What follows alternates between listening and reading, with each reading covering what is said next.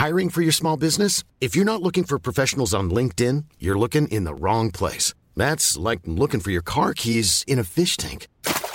LinkedIn helps you hire professionals you can't find anywhere else, even those who aren't actively searching for a new job but might be open to the perfect role. In a given month, over 70% of LinkedIn users don't even visit other leading job sites. So start looking in the right place. With LinkedIn, you can hire professionals like a professional. Post your free job on linkedin.com slash people today.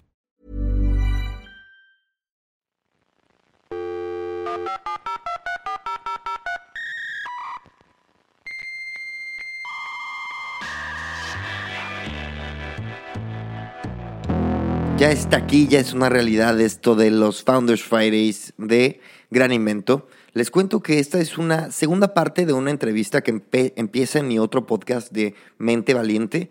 Hablamos ahí de la historia de Juan de cosas extra, extra tecnología. Aquí nos enfocamos en tecnología y negocios digitales. Los dejo, disfruten. Bienvenidos a Gran Invento, a la segunda parte de la entrevista con Juan Sotres, que es CEO y co-founder de Triciclo, eh, agencia digital especialidad- especializada en el e-commerce, una de las, de las de los tres casos de éxito de Shopify, eh, que, de Shopify Partners. Y bueno, vamos a hablar de, de- del e-commerce, de- del mundo digital y de la tecnología. ¿Cuántos años llevas en este mundo, Juan? Del e-commerce, eh, bueno, de la tecnología, como 20 años, yo creo que ya. Ok, entonces ya, ya tienes tus añitos, güey. Sí, sí, sí, sí. Oye, a ver, este triciclo, Shopify Partner, reconocido a nivel, este, güey, por eh, nivel mundial. ¿Qué pedo con eso? Sí, sí, sí, sí. Eh, pues Triciclo somos una agencia enfocada en e-commerce. Vimos una necesidad ahí del mercado eh, en la parte de- del comercio en línea. Ya había muchas agencias digitales en el mercado, había muchas que hacían social media, que hacían anuncios. Eh, y la verdad es que encontramos un nicho bien interesante y nos enfocamos en ello y la verdad es que va muy bien. O sea, llevamos tres años con la agencia y ha crecido año con año a doble dígito. Y pasaste de ser un experto en social media. Bueno, experto es complicado en este mundo tan infinito de el que es lo del mundo digital, pero eras un güey reconocido con unas marcas, con una historia de clientes en el mundo digital, güey. Fuiste CEO de Likeable, una empresa importante, y de repente dices adiós, Así es. e-commerce. Sí, sí, sí, sí. La verdad es que vimos la evolución eh, en, en esta parte del marketing digital. Al inicio, cuando empezamos, y a ti te tocó, el objetivo eran los likes, ¿no? O sea, nos tocó Sí. llevar la cuenta de Samsung y me acuerdo que en ese momento era llegar a un millón de likes. Ese era su objetivo. Eh, luego de repente se puso de moda la interacción y era, no, ahora el engagement es el objetivo. Ahora necesitamos el engagement, ahora tal, ¿no? Y ahora creo que ha pasado a la conversión. Entonces, ahora eh, el objetivo es la conversión. Entonces, creo que ha tenido esas tres etapas el marketing digital y qué mejor conversión que una venta en línea, ¿no? Una conversión puede ser que te descarguen, que te visiten, que tú defines la conversión, pero creo que la conversión por excelencia es una compra. O sea, no hay mejor conversión que ver caer el dinero en tu cuenta bancaria, ¿no? Qué maravilla. Entonces, Qué bonito eh, pues el e-commerce es eso, ¿no? Entonces creo que ya todas las marcas, todos los que hacen digital, todos los que hacen algo en social media están pensando en eso, de, ah, están muy bonitos mis likes, está muy padre mi interacción, pero... Está muy bonita mi Instagram. Exacto, pero yo quiero conversión, quiero vender, al final todo es lo que están buscando, ¿no? Entonces, justo en esa parte entramos nosotros, ¿no? En la parte ya de crear una tienda en línea, crear una estrategia para que todo lo que haces en digital o también en offline llegue a una venta en línea, ¿no? Y que te represente un ingreso real, ¿no? Ahora, ahorita quiero que me cuentes cómo llegó el partnership con, con Shopify, cómo lo identificaste o, o te o lo identificaron. Sí. Pero, este, cuéntame, retomemos un poquito, güey. Empe- empiezas la agencia hace tres años, Sí. enfocado a social media, en el salón de una de las... En el salón, ya estoy hablando como español. en la- el comedor, la sala, como se diga, de, de una de tus socias, güey. Y de repente, ¿cómo empieza el crecimiento? Y cuéntame también eh, cómo llega el partnership con, con Shopify, que entiendo que ha cambiado un poco la ecuación y el desarrollo de tu empresa. Exacto. Pues empezamos, eh, empezamos haciendo lo que sabíamos hacer, que era social media. Contenido para redes sociales y, y marketing digital para redes sociales. Porque era lo, de donde veníamos y era lo que sabíamos hacer y era donde estaba nuestro expertise. Eh, pero solito el mercado nos fue llevando hacia esta parte de de e-commerce. Empezamos a ver mucha competencia. Pero ¿dónde, verdad es que- dónde empezó el crecimiento? Eh, o sea, antes de mo- moverte a Sí. e-commerce. Sí, sí, sí, sí. Empezamos pues, a hacer cosas de social media y ahí empezó a crecer la empresa, ¿no? Y te pidió Pero- alguien, oye, ¿no me haces una tienda? Y de repente yo, por otro lado, tenía mis proyectos de e-commerce, tenía una verdad, tienda de claro. vinos y tenía una tienda de productos orgánicos. Ya me había metido al tema de e-commerce, ya había tenido uno todavía algunos años an- antes. O sea, tú tenías la Eh, ventaja competitiva de que conocías y habías llevado de el cerca el desarrollo de un e-commerce de cero hasta la facturación, venta, logística. Exacto, sí, sí, sí, sí. Conocía y hacía todo, desde el empaque, hacer la guía, tratar a los clientes. Entonces conocía lo que era a- hacer un e-commerce. Eh, y a raíz de estos e-commerce, nos tocó ir al primer congreso de Shopify que hicieron a nivel mundial. Hacen un congreso anual que se llama Unite. El primero fue en San Francisco. Y yo en ese entonces fui más por mis e-commerce, no tanto por la agencia, porque dije, ah, mira, suena bien, ¿no? Eh, y seguro me va a servir para algo. Y entonces fui y vimos este ecosistema de Shopify Partners, Shopify Experts, de merchants alrededor de Shopify y fue como, wow, o sea, aquí está pasando algo, ¿no? O sea, aquí hay algo importante. Y, justo ahí conocimos a la gente de Shopify. Eh, estuvimos conviviendo con ellos durante tres días en el evento, vimos un montón de anuncios de cosas que venían súper interesantes. Y a ellos al saber que teníamos una agencia en México, dijeron, oye, ¿por qué no se vuelven partners de Shopify? ¿no? Es un programa que estamos lanzando donde tú te certificas como partner de Shopify y como experto. Y entonces, pues, eres como un representante de Shopify en el país, ¿no? Y en ese entonces había solo tres en México que apenas estaban empezando. Yo regre- regreso a México, lo platico con, con las socias y fue de, pues va, vamos a meternos como partners. Todavía sin pensar de, vamos a hacer eso, ¿no? O sea, de, sino como... sí, "Ah, como no hay pues, nada que perder. Algo extra, ¿no? Así como eres Google Partner. eh, Exacto, claro, como te certificas, pues cualquiera Sí, lo puede hacer, claro. ¿no? Y dijimos, pues vamos a hacerlo. Y Pero ya. ¿cuántos hay en México? Lo hicimos. Actualmente hay como 10 solamente. Porque aparte se cerró, partners puede haber los que sea, pero experts, que es el nivel como más alto, eh, se cerró el programa hace un año y no han ad- admitido nuevos. Entonces es un ecosistema que se quedó cerrado, porque lo están rehaciendo y tal, ¿no? Entonces eso también nos ayudó, nos ayudó mucho a entrar tan Qué buen temprano. timing, qué buen Y timing. creo que pasa como todo, ¿no? Y lo que platicábamos también eh, en el podcast anterior, eh, creo que el timing es, es todo en esto, ¿no? Si entras en las eh, etapas tempranas de cualquier tendencia, pues es mucho más fácil crecer con la tendencia, ¿no? Entonces, a Yo- entrar en esta parte ya más... Yo tengo un issue, un issue, eh, especie de, de crisis existencial, güey, con el timing en el mundo digital. Ajá. Porque cuando estoy en... Yo toda, toda mi vida he trabajado, llevo 12 años en el mundo digital, Sí. güey. Y me, me doy cuenta que cuando trabajo en, tra- en un trabajo, vaya la redundancia, que me exprime todo mi tiempo y mi atención y no puedo poner el ojo en lo que viene, Sí. de repente me doy cuenta y al año soy obsoleto, güey. Sí, ya no claro. sé. Me dicen, oye, salió esta. Y yo, ¿qué? ¿Qué es esto, güey? ¿De a qué mí me estás pasa, o hablando? sea, a mí como en, en la agencia, eh, el promedio de edad ya es mucho menor al mío, mucho menor que incluso que en Likeable. Eh, y pues ya hay cosas que, o sea, el Instagram lo uso y lo tengo y tengo ahí para las redes del podcast, pero ya no soy un pro en Instagram, o sea, eh, el Snapchat ni se hable, ¿no? O sea, la verdad es que sí, pasa, crece tan rápido y va evolucionando que pues hay que estar ahí cachando de estas tendencias y muchas son un riesgo, o sea, porque hay muchas que... eh, Que no, que se van. pues, que, que de repente desaparecen, ¿no? O sea, Vine, todo el mundo le apostó a Vine y de repente... ¿Te acuerdas que yo era Viner, güey? Ajá, sí, sí, sí. y muchos se hicieron Vines famosos y se pasaron a otra plataforma. Sí, a ¿no? YouTube, claro. Entonces lo, lo usaron así, pero los que entraban ya en una etapa no tan temprana, pues ahí se murieron, ¿no? Como yo. Entonces, exacto, como tú. Entonces, sí, al final es una apuesta. Lo de Shopify creo que fue una apuesta también. O sea, pudo haber funcionado el programa o pudo no haber funcionado. Y de repente resulta que Shopify no funciona y desaparece Y como empresa, Y ¿no? no pasa ya. nada. Y no pasa nada, como ha pasado con muchas tecnologías, ¿no? Entonces también es difícil, pero pues si no le apuestas, pues nunca le vas a atinar a ninguna, ¿no? Entonces, eh, pues hay que estar ahí.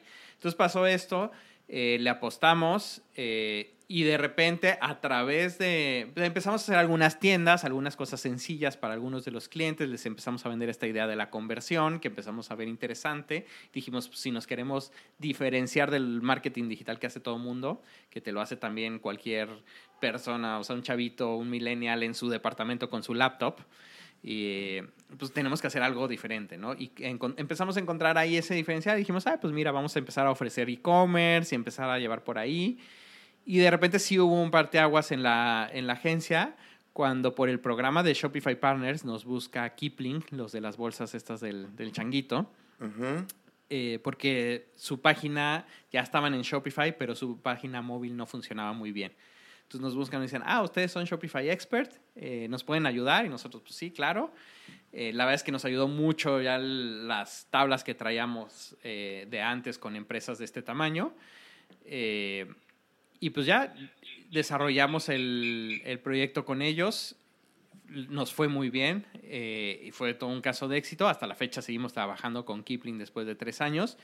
Y de ahí empezaron a llegar más proyectos, ¿no? Entonces de repente hicimos la farmacia para Liverpool, eh, luego hicimos la de K-Swiss de los tenis, hicimos una de Sexy Jeans, que es una marca de ropa muy importante ahí en México, y empezaron a llegar estos proyectos ya más grandes, más importantes. Eh, hicimos, ahorita estamos por lanzar una farmacia para Sanborns. Eh, estamos trabajando pues, con empresas ya más grandes, con L'Oreal ahorita estamos a punto de lanzar un e-commerce, entonces de cabe, repente... Cabe mencionar pues que me metí a ver la, las, la chamba y se nota que hay, hay, diseño, o sea, no son plantillas. exacto. Shopify, que es lo que se te viene a la mente. Sí, Shopify, la gente cuando piensa en eso piensa en, ah, mi sobrino hace, hizo su tienda en Shopify, ¿no? Claro. Pero la verdad es que no, Shopify va mucho más allá y justo es nosotros donde entramos y donde ayudamos, porque hasta hay clientes que nos dicen, oye, pero ¿por qué me cobras eso si yo puedo entrar y hacerlo? Ah, no mames. Sí, pero lo puedes hacer hasta cierto nivel. Nosotros ya entramos mucho más allá, entramos a código, el equipo de diseño, el tema de UX, experiencia de usuario está súper enfocado en eso, entonces hacemos tiendas que venden, ¿no? ¿Y estás, ¿Y estás uniendo el marketing con el e-commerce o no? Sí, sí, sí, sí. Ya después la primera etapa es crear tu tienda y luego les vendemos la parte de marketing. Algunos lo hacen, algunos no, eh, pero la verdad es que también nos ha ido muy bien con esa. Es un marketing que nos encanta porque es un marketing basado en resultados. Entonces, digo, tú lo conocerás, cómo son los clientes y eh, ponle este esquina azul, ponle el logo del lado derecho, esto no me gustó, esto cámbiale acá, cámbiale este texto. Y, y, estás ahí en un ir y venir, ¿no? Y es bien cansado y es bien complicado y aparte el de al lado te lo hace por tres pesos menos. Entonces, y la verdad es que acá encontramos un nicho bien interesante porque el cliente te podrá decir eso y dices, ah, va, voy a correr los dos anuncios. Sí. Ah, mira, tu anuncio vendió 10 pesos, el mío vendió 300. ¿Cuál quieres que hagamos? Claro. Por más que le guste su anuncio, el cliente te va a decir, no, pues háganlo como ustedes quieran. Y la verdad es que estamos muy basados en resultados. Mientras el cliente venda y le mete 10 pesos y vende 100, 200, pues dice, no sé qué están haciendo, pero síganlo haciendo. Y ahí va mi dinero. Entonces, la verdad es que encontramos un nicho bien interesante en esa parte del marketing digital, basado en resultados y que es muy fácil de llevar las cuentas y los clientes. También pasa el caso contrario. Si no funciona, pues no funciona, pero también pierdes al cliente muy fácil y sin, sin Oye, desgaste. cuéntame, ¿has tenido clientes que no vendan? Sí, sí hemos tenido casos. Eh, la verdad es que son los menos, pero sí, no tenemos solo casos de éxito. Vamos, o sea, los clientes que tienes con renombre y que tienen una marca, me imagino que es más fácil, güey. Sí, pero de repente, ya por la marca. Emprendimiento, que llega la señora eh, con la hija con lana y quiere poner una joyería, güey. Así es. ¿Y qué pedo ahí? O sea, ¿cómo, abordas esa...? Este, a ver, le pones su tienda y ya la está, página la hacemos bonita y eso es sin problema, ¿no?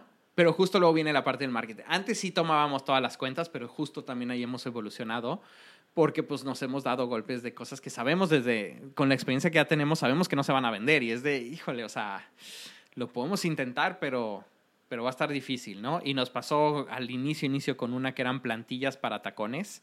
Entonces, unas ¿Qué pedo? que para adelante del tacón, que para atrás, pero una cosa así súper extraña que, que, según ellos venden un montón, pero sí, a lo mejor en la zapatería cuando compras unos tacones las compras. ¿Pero eso era dropshipping o era...? No, era normal. Era su producto. Entonces, la verdad es que intentamos de todo y pues cómo comunicas eso, ¿no? O sea, si no tienes la necesidad, está bien difícil vender eso, ¿no? Entonces, eso sí fue de las que de plano no funcionaron. O sea, ha habido algunos casos así, pero por el otro lado tenemos también casos de éxito bien interesantes. De ¿Que no pensabas que iban a funcionar? Que no pensábamos que iban a funcionar y que se han vuelto un éxito, ¿no? O eh, había unos emprendedores que vendían muebles, eh, pero el papá vendía muebles de toda la vida y el hijo dijo, esto hay que llevarlo online eran proveedores de, o son proveedores de las tiendas de Gaia, de Alameda, de estas que están muy de moda en México para vender muebles. Y ellos sí empezaron de ser algo súper pequeño a ahorita estar vendiendo millones y millones de pesos online cada mes, ¿no? Y con unos objetivos ya altísimos, ya están creando showrooms, o sea, una empresa que hemos visto evolucionar eh, muchísimo, ¿no? Y así hay varios casos de éxito de gente que empezó en la sala de su casa con cinco productos y ahorita ya tienen oficina y tienen una tienda física y tienen cinco empleados y entonces la verdad es que está muy padre eso, ¿no? O sea, es- y es lo que te ofrece el e-commerce. Oye, ¿cómo, cómo, cómo com- compites o, o conjugas con Amazon, güey? La verdad es que yo no lo veo como competidor, yo creo que son canales que se complementan. Prácticamente todos nuestros clientes que tienen su propia tienda tienen aparte sus productos en Amazon. Ok. ¿Y tú haces la integración o no te sí, metes en eso? Sí, sí, sí, hacemos la integración. Shopify se integra como de forma muy ¿Y dónde venden más? ¿Dónde vendes más? ¿O, o En- depende el...? En su tienda propia. La verdad es que. Amazon sí vende un montón, pero porque vende un montón de millones y millones de, de suppliers, ¿no? Y me quiero imaginar Entonces- que es gente que no tiene un engagement real con la marca. Exacto, sí. Y no hay como que vayan a tu tienda, te compren en tu tienda con tu marca. O sea, es, es distinto, ¿no? Al final un marketplace siempre es, es bueno tenerlo. Siempre les recomendamos a los clientes tengan su canal de Amazon abierto, pero enfóquense en promocionar su tienda. Hay gente que comete el error de llevarle tráfico a Amazon, o sea, de correr campañas para que visiten la landing de, de Amazon de su producto. Y es de, a ver, Amazon ya te está cobrando un porcentaje porque ellos hacen su propio marketing. No necesitas Claro. todavía regalarle dinero en llevarle tienda ahí, porque a lo mejor compran el tuyo o compran el relacionado que sale abajo que ya no era el tuyo. o el ¿no? recomendado O de... el recomendado, tal, ¿no? Entonces siempre invierte en tu marca y siempre haz todo por tu tienda. Porque aparte, depender de alguien más, hay gente que depende mucho de Amazon y te cambian la jugada y te matan. Pasó con lo de Amazon Basics. eh, sí. ¿Qué hizo Amazon? Dijo, ah, ¿cuáles son mis 100 productos más vendidos? Sí. Estos. Ah, ahora los voy a hacer yo con mi marca. Y mató a todos esos Y creo que sabemos ¿no? que Amazon, no, no sé tú qué opines, pero Amazon se está, se está haciendo famosa por ser una, una empresa sin escrúpulos, Sí, güey. sí, sí, tanto con los merchants como sus, con sus empleados, hay muchas Sí. historias ahí con Amazon y al final, pues, y lo han hecho muy bien y... y- y Sí, ahí están, pero, güey, ¿tú crees empresas que- más valiosas en el mundo. ¿Tú pero- crees que el e-commerce es, el- es el futuro innegablemente? Sí, yo creo que sí, pero no descarto al, a- al brick and mortar, al tradicional. Mucha gente, y salieron unos artículos hace un año de el apocalipsis del retail, ¿no? De cómo ya iban a cerrar todas las tiendas, los malls iban a desaparecer y, y no, creo que se complementan muy bien. Sí es cierto que en Estados Unidos había una sobre oferta de espacios físicos y se hizo una corrección natural del mercado. Pero vemos muchos casos. eh, en México está Ben and Frank, está Gaia, están estos de la movilidad que también acaban de abrir su showroom, que empezaron online y abren una tienda física. Y, Gaia empezó online. ¿eh? Gaia Gaia. empezó 100% online. Y ahora tiene 6, 8 tiendas y ¿no? 50% de su, de su facturación ya viene de sus tiendas físicas. Ben and Frank, que Wow. es esta, el modelo de Wabi Parker de lentes que te mandan cinco y que los cambias y tal, eh, empezaron online y ahora ya tienen tres tiendas físicas. Pero también son marcas que han sabido, los ejemplos que me dijiste, llevar muy bien su branding, güey. O Sí, sea, sí, sí, sí. Han construido una marca de la forma más barata, eh, digital, y después la han llevado al mundo real. Hay un caso que me encanta aquí en España de, de Minimalist Brand. Ah, sí, sí, sí, lo llama. conozco bien, el de las carteras.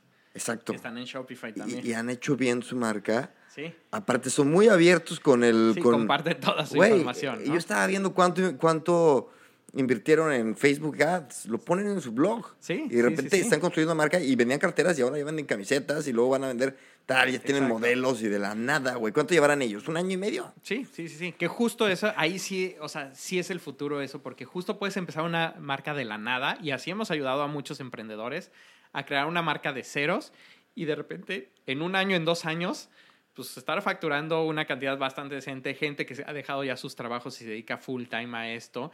Entonces, la verdad es que esto es lo que te permite lo digital. O sea, eh, yo doy un curso que se llama Growth Hacking en una eh, academia de emprendedores ahí en México, que habla de esto. El Growth Hacking habla de cómo aprovechar todas estas herramientas digitales para hackear tu crecimiento, ¿no? Porque antes no se podía. A ver, antes, hace 20 años, si no tenías anuncios en televisión, si no tenías anuncios radio o mínimo en el periódico, pues no crecías. O sea, eras Sí, la sí, tienda sí. local y ya está. Ahora puedes competir con las grandes con Desde tu anuncios trinchera, digitales, desde tu trinchera y a tu, ¿no? A lo mejor sí, el anuncio de Amazon tiene 10 millones de impresiones y el tuyo tiene 10 mil, pero con esas 10 mil vendes lo que tú quieres vender, ¿no? Entonces, es lo que te permite lo digital y creo que ahí sí está el futuro de que todo mundo va a estar en digital y quien no se monte, eh, pues va, va- le va a pasar lo que le pasó a Blockbuster con Netflix, ¿no? En Ahora, do- dos preguntas, güey. ¿Has visto casos de eh, de éxito tal, a, a tal nivel en que la vida de estos güeyes haya cambiado, así de, güey, no sé, que se haya hecho rico, güey, algo así. Sí, sí, sí, sí. Digo, ahorita todavía que se hayan hecho millonarios, que hayan vendido todo y se hayan vivido, ido a vivir a un yate, todavía no. Pero sí hay varios en camino a eso, ¿no? O sea, lo que sí hemos visto más es emprendedores que empezaron como un side job su tienda en línea y ahora ya es su full time job, ¿no? O sea, que de- empezaron de a ver qué, ¡Qué pasa maravilla! y que dejaron todo, renunciaron a su trabajo, le dijeron a su jefe, Muchas "Nos vemos, gracias. muchas gracias, ahora soy mi propio jefe y me va mejor que como me iba contigo, ¿no? Y, y otra Esos- pregunta esos ligada, sí a eso, güey. Tú sabes, ya- y ya han habido noticias, que todo este rollo del dropshipping, sobre todo Sí. en YouTube, está vendiendo mucho humo. Sí. Y, sí, este, y hay muchos que eh, no, no dudo que funcione, güey. Pero hay, hay men- mentors Sí. que te venden su curso en, güey, en una lana y los ves y son, te ponen su titular en YouTube así de, Sí. gana 3 mil dólares en tres horas, güey, mamá. Exacto. Cosas así. Entonces, ¿por qué? Explícamelo, ¿por qué? ¿Por qué está pasando eso, güey? Y si, si, si pasa o no pasa. No, la verdad es que no es tan fácil como lo pintan, o sea, y eso sí le dejamos bien claro a todos los clientes cuando llegan, porque muchos creen que van a abrir su tienda en línea y se van a hacer millonarios al día siguiente y sin nada de esfuerzo. No, a ver, el e-commerce implica lo mismo de esfuerzo que cualquier otro negocio o incluso más y implica mucha inversión al inicio, o sea, para darte a conocer necesitas estar invirtiendo mucho y necesitas estar perdiendo durante varios meses o años para que llegue a ser rentable. En mi caso, Mercado de Vinos lleva tres años y medio, vende muy bien, crece año con año y hasta la fecha seguimos invirtiendo, o sea, sigue perdiendo dinero el negocio, ¿no? Ya se, ya se mantiene con sus flujos y demás, pero es un negocio que, que va a levantar inversión y va a buscar medios para seguir creciendo, para eventualmente luego valorarla y venderla o a ver qué hacemos, ¿no? O no. Entonces, pero sí requiere mucha inversión. Y ese sí es algo que mucha gente cree, que en un e-commerce te vas a hacer millonario de un día para otro, y no es cierto, ni con el dropshipping.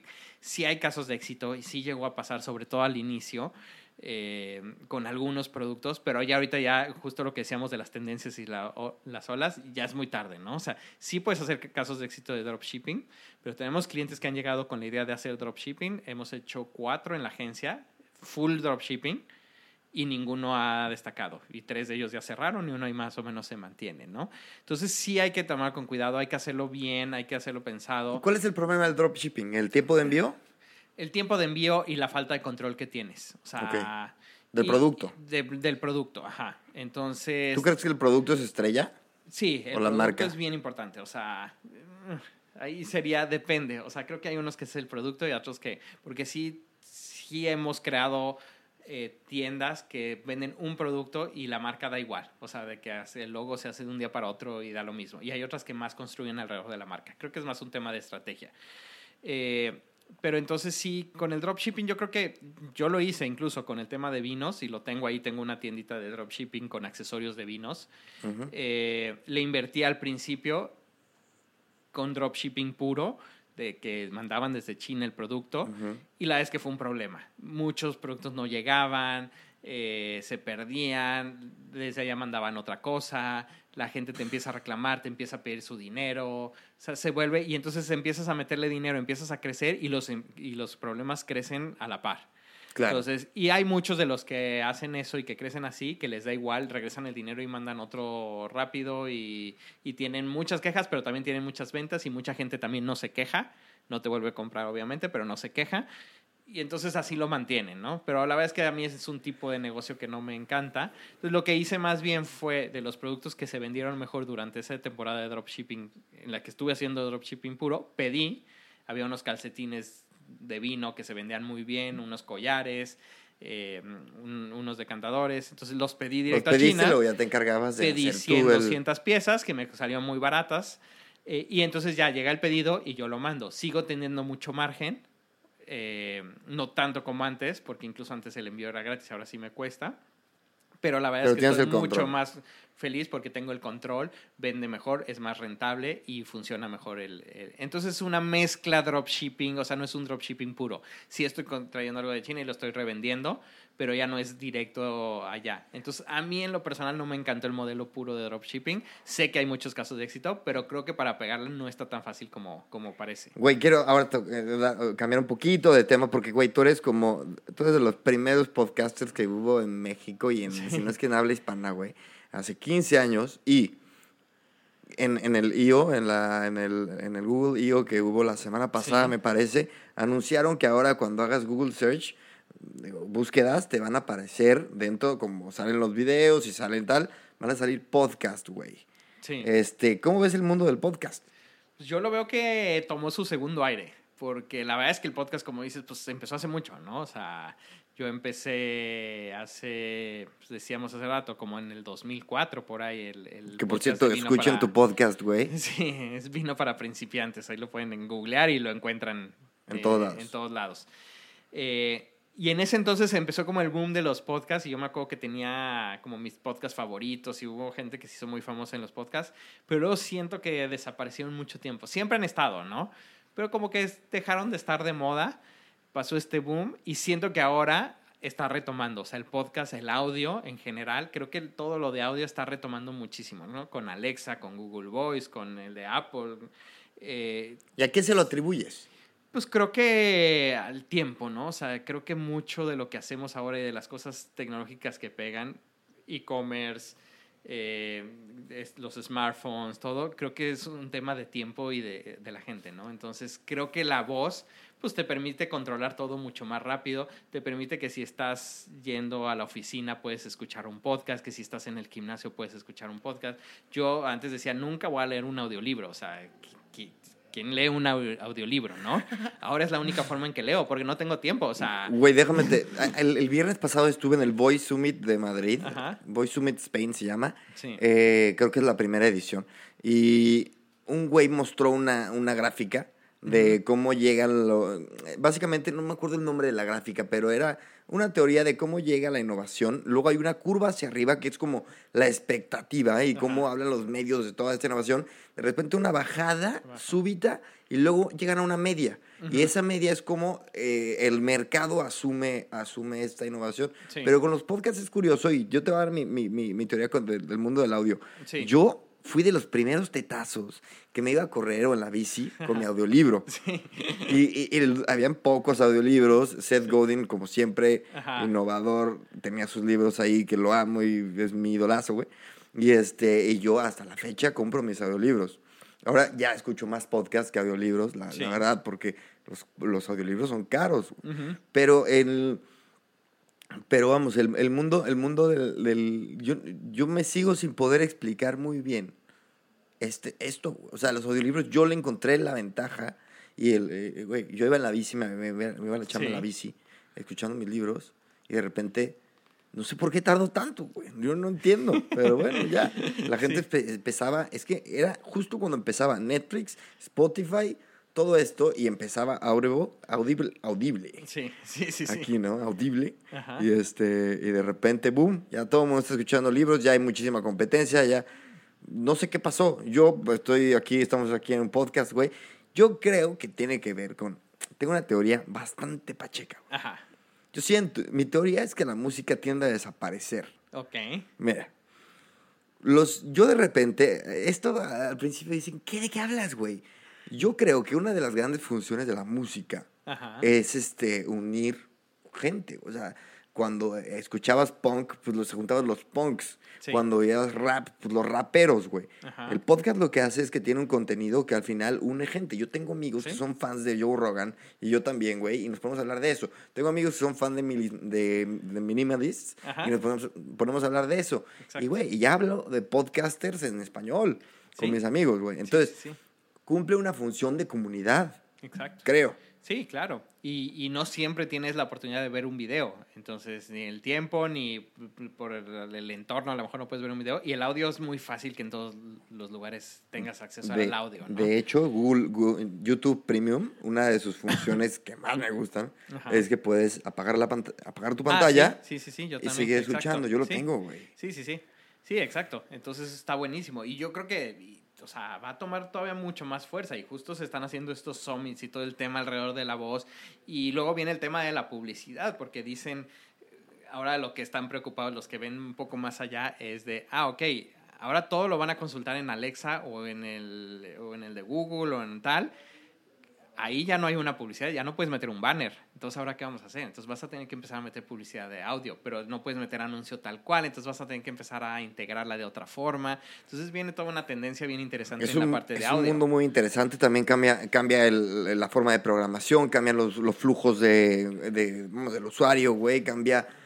Hay mil formas que hacer con el mundo de, de la voz y del audio. Yo, en, en, en la empresa en la que trabajo, estamos haciendo proyectos para Bacardi y empresas grandes, IKEA o IKEA, este, sí. de voz, y viene con todo. Yo creo que se, es, se va todavía en la curva que te conté, todavía va para arriba, güey. No, todavía, todavía, le falta. justo por eso decía, yo sí veo un segundo aire, porque tuvo este boom de, ay, salieron los podcasts, qué padre, no sé qué, pasaron de moda, y siento que ahora están otra vez tomando moda, ¿no? Entonces, y van para arriba y les queda. Y pues también prueba de ello es el radio, ¿no? O sea, el radio es algo que no ha desaparecido, que sigue ahí, y a veces ya no quieres la lista de, de Spotify, o sea, te subes al coche y, y, quieres escuchar el radio, o sea, escuchar a alguien hablando, ¿no? Yo, por ejemplo, escucho ah, la, la, corneta, la corneta casi sí, todos sí, los días, güey desde mi, desde mi proveedor de podcast. Exacto, y entonces ahora pues ya... Que no es muy culto que digamos. El podcast se ha vuelto el nuevo radio y ha evolucionado y sí, creo que es un medio bien interesante y que va a seguir creciendo. Oye, quiero que por último, güey, nos des un consejo a los que estamos empezando en el mundo del podcast y a los que est estamos queriendo emprender algún e-commerce. Va.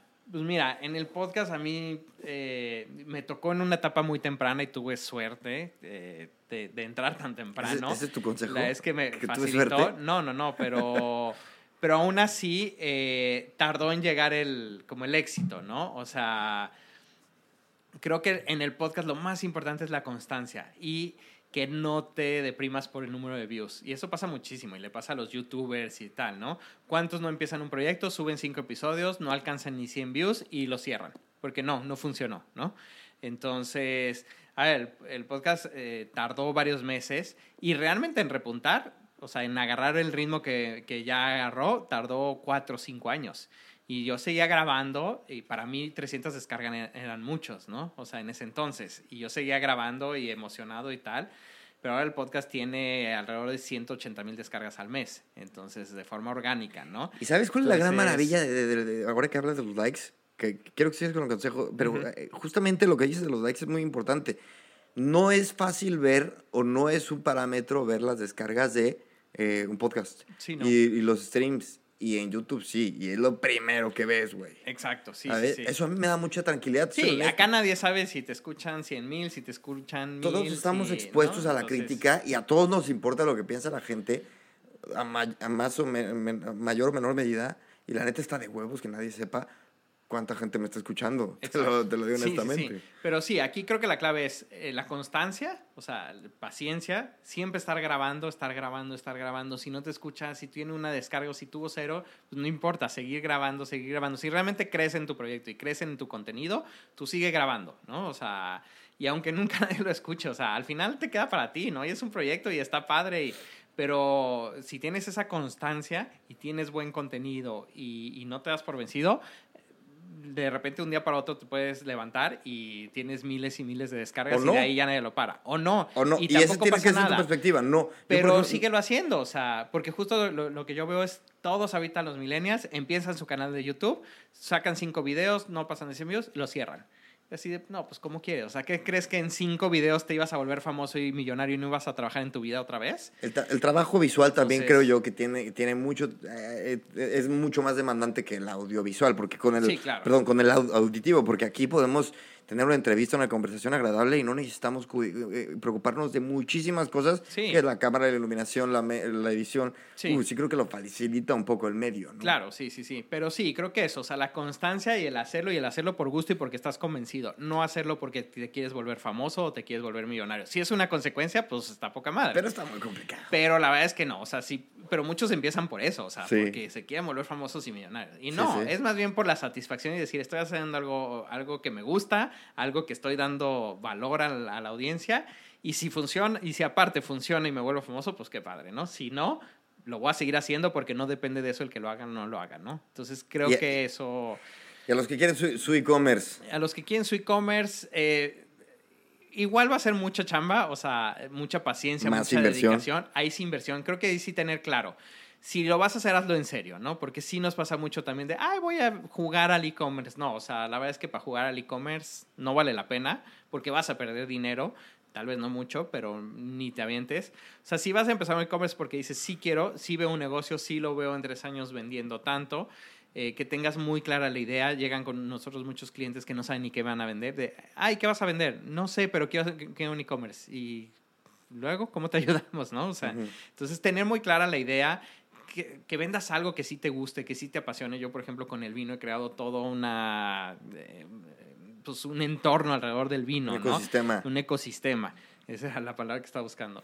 Eh, el libro, el podcast, los viajes, las visitas, las clases, o sea, Qué la tienda. tal Y te encanta. Y me encanta. Entonces creo que no hay como eso. Entonces, si vas a empezar, haz algo que te guste, ¿no? También hace poco una cliente nos estaba buscando, es que no sé si vender esto, esto, esto.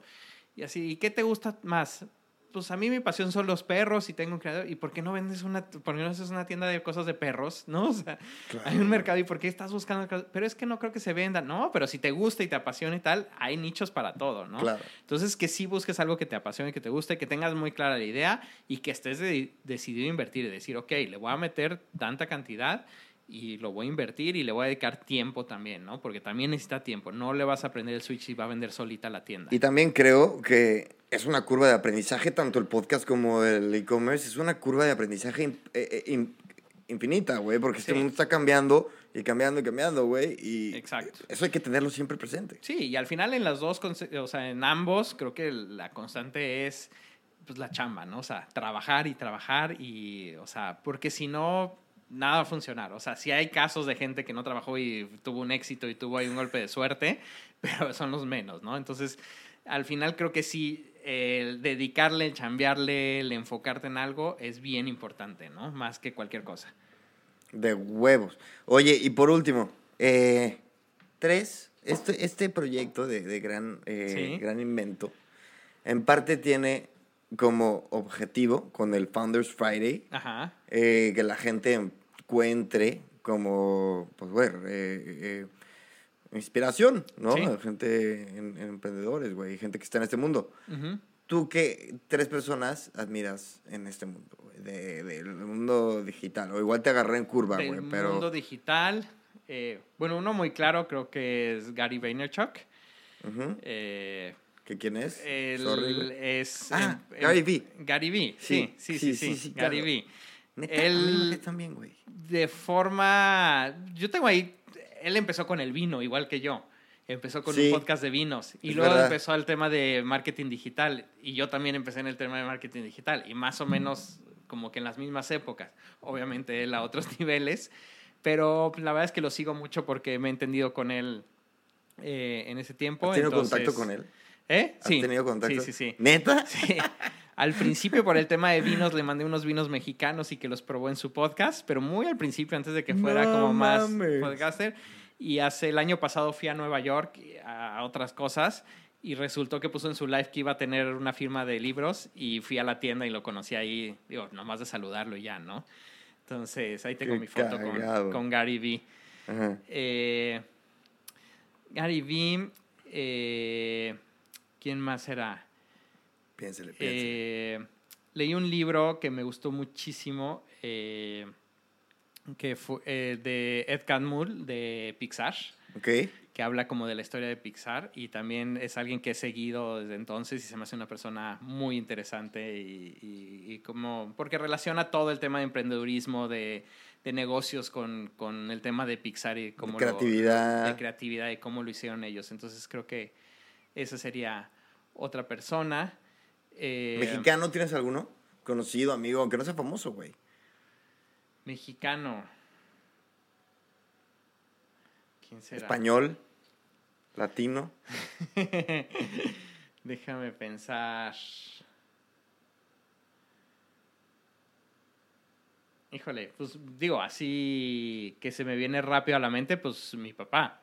O sea, creo que al final mucho de lo que hice en mi carrera o sea, empezó por él, o sea, por el tema tecnológico, toda esta pasión por la tecnología. Fui a mi primera feria de tecnología en Las Vegas cuando era Comdex, antes de que fuera ahora eh, esta evolución que, que tuvo. Eh, conocí a Bill Gates en ese entonces en una de esas conferencias. Entonces, para mí fue, pues creo que mi parte geek era, estaba feliz en eso, ¿no? Claro. Entonces, y siempre apoyó todos mis proyectos, eh, incluso los fracasos, ¿no? O sea, siempre era de, oye, que la app de vinos, que, ay, pues ahí te va una lana, oye, ¿qué tal? Oye, tal, no sé qué, ¿no? Entonces, siempre creo que estuvo ahí. Él siempre cambió mucho, siempre estuvo muy eh, con esto que decíamos ahorita y eh, como dándole a a la chamba, siempre muy positivo. Entonces creo que mucho de eso lo, lo, tomé de él. Entonces sí creo que era el ejemplo más cercano que tenía y creo que eso salió de ahí, ¿no? Y toda esta pasión por la tecnología, por el emprendimiento y por toda esta parte, eh, pues sí, de, innovación. de innovación, vino de ahí, ¿no? Oye, Juan, pues mira, de mis, de, de los güeyes que más admiro en el mundo tecnológico y en, en, al menos mexicanos, güey, eres uno eres tú, güey. Gracias. Aunque se oiga muy cursi, es la neta, güey. Y este, porque te he tenido como jefe, te he tenido como compañero, güey. Y la neta, tu forma de llevar equipos de trabajo me parece es, impresionante. O sea, tu liderazgo, tu forma de, de tratar a la gente increíble. No hablamos tanto de ese, de ese tema, pero ya tendremos una oportunidad, güey. Claro. gracias por estar aquí. Eres el primer invitado de Gran Invento, güey. y pues espero que el primero de miles, güey. Esperemos que sí. Y enhorabuena y suerte con los proyectos, güey. Este, estamos en contacto. Y gracias. Va. No, gracias a ti. Un gusto estar aquí. Venga.